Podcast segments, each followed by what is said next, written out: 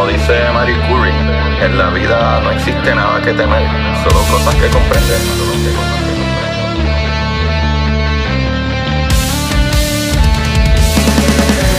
Recuerden correr y buscar la manera de aprender que más le divierta.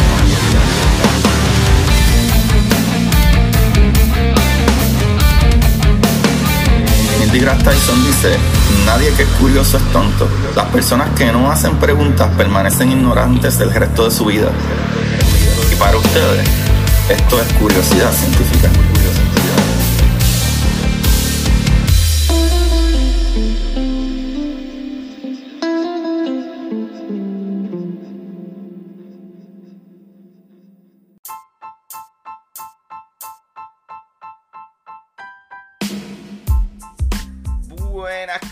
Curiosidad Científica, bienvenido a otro episodio de Curiosidad con ustedes su host Agustín Valenzuela trayendo las maravillas del universo y para eso tenemos que hablar de las cosas que componen nuestro universo.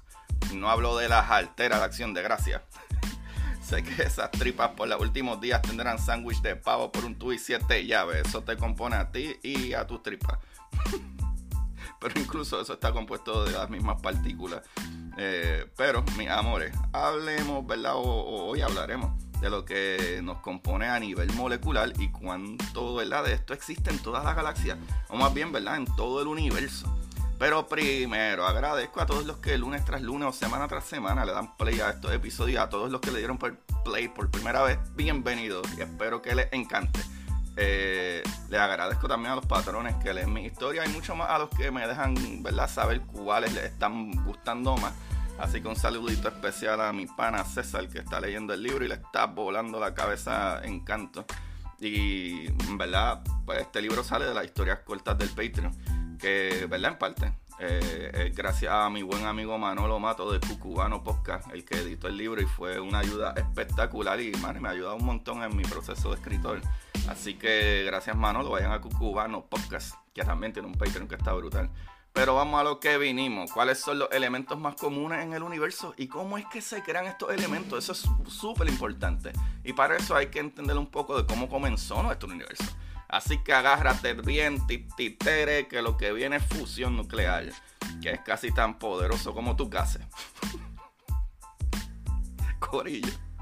En un principio, unos 300.000 a 400.000 años, ¿verdad? Después del Big Bang, el universo se hizo lo suficientemente frío para comenzar a crear partículas, ¿verdad? Estas partículas, gracias a las fuerzas tanto electromagnéticas como la nuclear fuerte, se comenzaron a unir pero hay, ¿verdad?, que entender algo un poquito más profundo.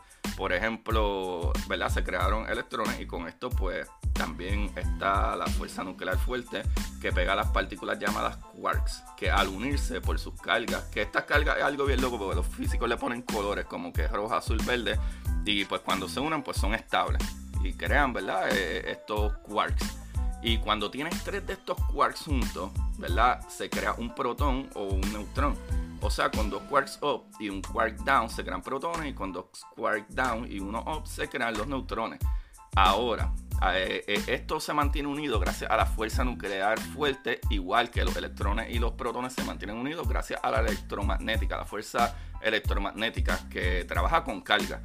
¿Verdad? Carga eléctrica. Ahora, ya que, ¿verdad? Con estos protones creados y los electrones por ahí, entra la fuerza que dije, ¿verdad? Y a la electromagnética y lo une por sus cargas diferentes. Así como esa novia que tuviste en la universidad, que no se parecían en nada, pero te gustaba mucho.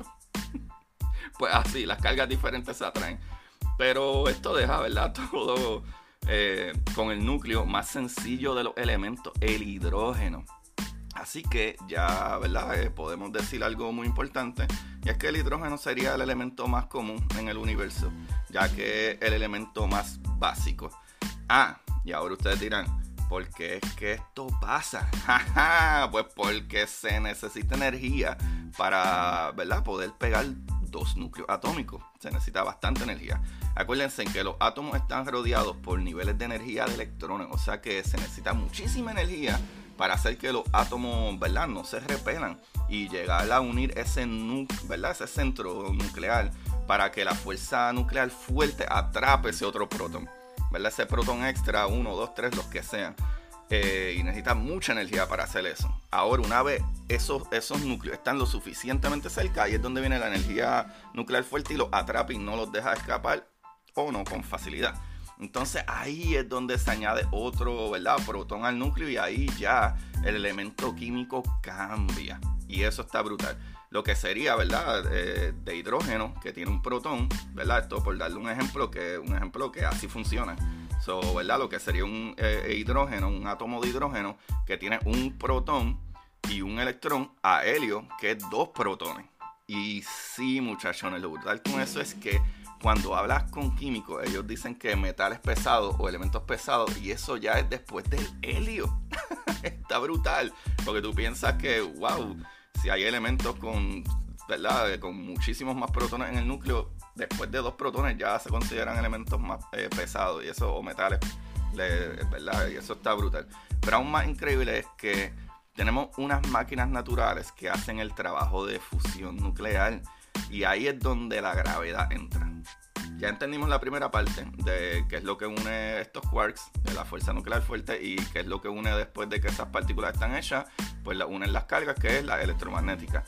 Pero ahí es donde la gravedad, ¿verdad? Primero ya tenemos partículas, estas se eh, comienzan a unir, como les dije en un principio, y las fuerzas fundamentales comienzan a trabajar, pero para que estas partículas se acerquen entre la fuerza de la gravedad, luego de que muchos de estos átomos, comenzando con el hidrógeno, se han creado, todas esas partículas de hidrógeno y helio se van acumulando gracias a la gravedad hasta que es ¿verdad? masivo suficiente y con las condiciones necesarias para crear la presión necesaria dentro de esta maquinita que se llaman estrellas. Ah, ¡Boom, mamacita! Volando cabezas, papá. Así es, señores y señores, y señoras, y doña, y todo el mundo. Ahí es donde comienza ese proceso maravilloso de ese intercambio entre hidrógeno y helio que están por miles de millones de años en el núcleo del Sol, ¿verdad? De la estrella, donde por la presión tan grande de la gravedad, todas esas partículas empujan, ¿verdad? Quieren meterse ese centro, ese núcleo, por la fuerza de gravedad que quiere unir todo en un centro, donde, ¿verdad? Se tiene una batalla de fusión y explosiones que mantienen la estabilidad de la estrella. Pero con este proceso se siguen uniendo esos núcleos hasta crear cada vez más núcleos atómicos mucho más pesados, ¿verdad? Como el silicón, nitrógeno, carbón, oxígeno y por ahí para arriba hasta el mismo hierro. Y aquí es que entra, ¿verdad? Después de miles de millones de años, cuando el núcleo de la estrella es demasiado pesado y no puede fusionar más, ¿verdad? Porque el hierro, ¿verdad? Metales así de pesados como el hierro no pueden fusionar ¿verdad? Para mantener esa estabilidad de empujar hacia afuera, la fuerza que quiere empujar todo hacia un centro y pues colapsa la estrella en ella misma. Y ahí es donde entonces mi amigo que explota la estrella, ¿verdad? Dispersando todos estos elementos por la galaxia. Este proceso de millones y millones de años es que, ¿verdad? Es que nos da los elementos que tenemos en la Tierra y los planetas y es el compuesto químico que se encuentra en cada uno de nosotros. Y es por eso que podemos decir que somos polvo de estrella. Toma, chiquitín. Esto está brutal, esto está fuera de liga, lo sé. qué brutal, qué brutal. Pero ahora, ¿verdad? Que entendemos cómo es que existen los elementos y ya, ¿verdad? He hecho 10, cuál es el más común vamos de vuelta a la lista, ¿verdad? Y para que sepan de cómo se entiende esto, es por observaciones. Cada vez que observamos con técnicas como espectroscopía, que ¿verdad? Observar qué tipo de luz o colores del espectro nos faltan, conocemos qué tipo de molécula es. Y de esta manera y otras técnicas vemos que el, ¿verdad? Más o menos 75%, 74% de los elementos eh, en el universo, o ¿verdad? El elemento más común en el universo es hidrógeno. Así que casi 75, entre 74 y 75% hidrógeno es lo más, el elemento más común en el universo. Entonces del 23 al 24% por ahí es el helio. Y después de ahí, Corillo, es un por ciento es oxígeno, punto 5 es carbono, punto 1 es neón y el nitrógeno es, punto 1 también más o menos. So, básicamente el resto de como punto 3% es todos los demás elementos. Eso está brutal pues ahí entendemos, ¿verdad? Que el hidrógeno es el número uno, el helio, ya que es el segundo núcleo más sencillo, es el número 2 y por ahí para abajo todos los demás tienen uno o menos de un por ciento de, ¿verdad? en el universo. El resto de, eh, de, las cosas, esto, esto les va a volar la cabeza, que para mí es algo súper brutal.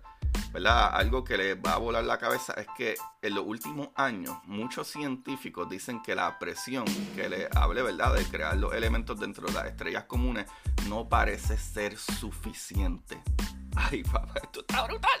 O sea, ellos dicen que la presión de, ¿verdad?, digamos, nuestra estrella no podría crear eh, metales más pesados del hierro. Para que entiendan, el hierro tiene 26 protones en su núcleo. O sea que cosas con un núcleo como el oro no se pudieron crear en esta estrella. Eso está demente. Corillo, ya estoy volando en canto, Corillo. Porque significaría que el oro es un elemento tan maravilloso como para haberse creado en estrellas, en verdad, en estrellas mucho más densas. O sea, estrellas como las estrellas de neutrones.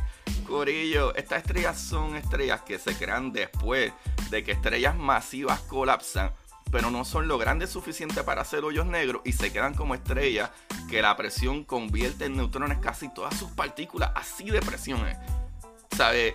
Hay un ejemplo que no me voy a acordar perfectamente ahora, eh, debí haberlo buscado para esto, es que me vuela la cabeza. Y es que, por ejemplo, si tú coges una cucharada de una estrella de neutrones, ¿sabe? pesa toneladas y toneladas de lo denso que es es algo ridículo. Eh, búsquenlo porque sé que les va a volar la cabeza. O sea, esto está excesivamente demente. El oro que tú tienes puesto no solo se crea en el corazón de la estrella, sino que en el núcleo de una estrella que tuvo un final desastroso, súper agresivo y de una forma increíble, probablemente cuando colapsó con otra estrella más. Y esos elementos llegaron a, hace miles de millones de años al planeta para que tú tuvieras una pulsera. Anda pa'l cara que tú dices, Agustín. Te dije que volaba encanto, papá. Qué clase para los episodios, mi gente. La verdad que Curiosidad Científica Podcast el mejor podcast de comunicación, ¿verdad? Con palabrería común y corriente. Muchachones. Vamos a seguir rompiendo, muchachos. Qué brutal. ¡Wow! Corillo, piensen en eso. Piensen en eso. Y no solo eso, es que esos elementos están integrados en nuestra química, en lo que somos para paz. Y por eso es que decimos que de verdad el humano es base de carbón, pero es porque el carbón tiene básicamente eh, eh, unas cuatro patitas, si le quieres llamar así, que es el, ¿verdad? elemento perfecto para poder, eh, como quien dice, agarrar de la mano todos los demás elementos que nos componen. Eso está brutal, brutal, brutal. Corillo, aparte de esta información, como, ¿verdad? Básicamente los porcientos de los elementos los saqué de nasa.gov, de ipna.csic.es y de eh, cerebrodigital.net. Mis libros, Corillo, vayan y busquen mis libros, eh, historias cortas para sentarse en el inodoro, es mi nuevo libro. Y eh, también está la exploradora Titán, que ya mismo sale la segunda parte, y el universo en arroz con habichuela, que el título es Curiosidad Científica, el universo en arroz con habichuela para que aprendan estas cositas básicas y así nos apoyan. Y todos esos links están también en mis redes sociales, en Curiosidad Científica Podcast en Instagram, Curiosidad Científica en Twitter. Pueden darle ahí a los links de Linktree y pueden encontrar todos esos links ahí. También me pueden apoyar en Patreon. Es una porquería, son como 3 pesos en Patreon y tienen allá, tienen un montón de cosas, incluyendo ¿verdad? Ya comencé a, subir videos de entrevistas que van a subir una semana antes que las entrevistas en YouTube. Así que pueden capiarse eso mucho antes. Y nada, pueden ir sino también a amazon.com y escribir mi nombre, Agustín Valenzuela Alvarado, y me pueden apoyar con los libros ahí. Eso está súper brutal, sino aquí abajo en el link en la descripción, ya que esto yo lo hago con mucho amor, cariño y es gratis, básicamente, pero nunca está de más la, ayuda que nos puedan dar porque esto es bastante trabajo y sí cuesta dinero.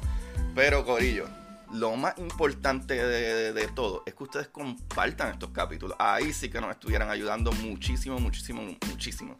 Así que compartan estos capítulos y como siempre les digo, mano, busquen la manera de aprender que más les divierta. Felices fiestas, feliz Navidad, este, feliz acción de gracia y todas esas cosas que en el, otro, último episodio no lo dije, pues fue que hablé con Cristian Sobrino.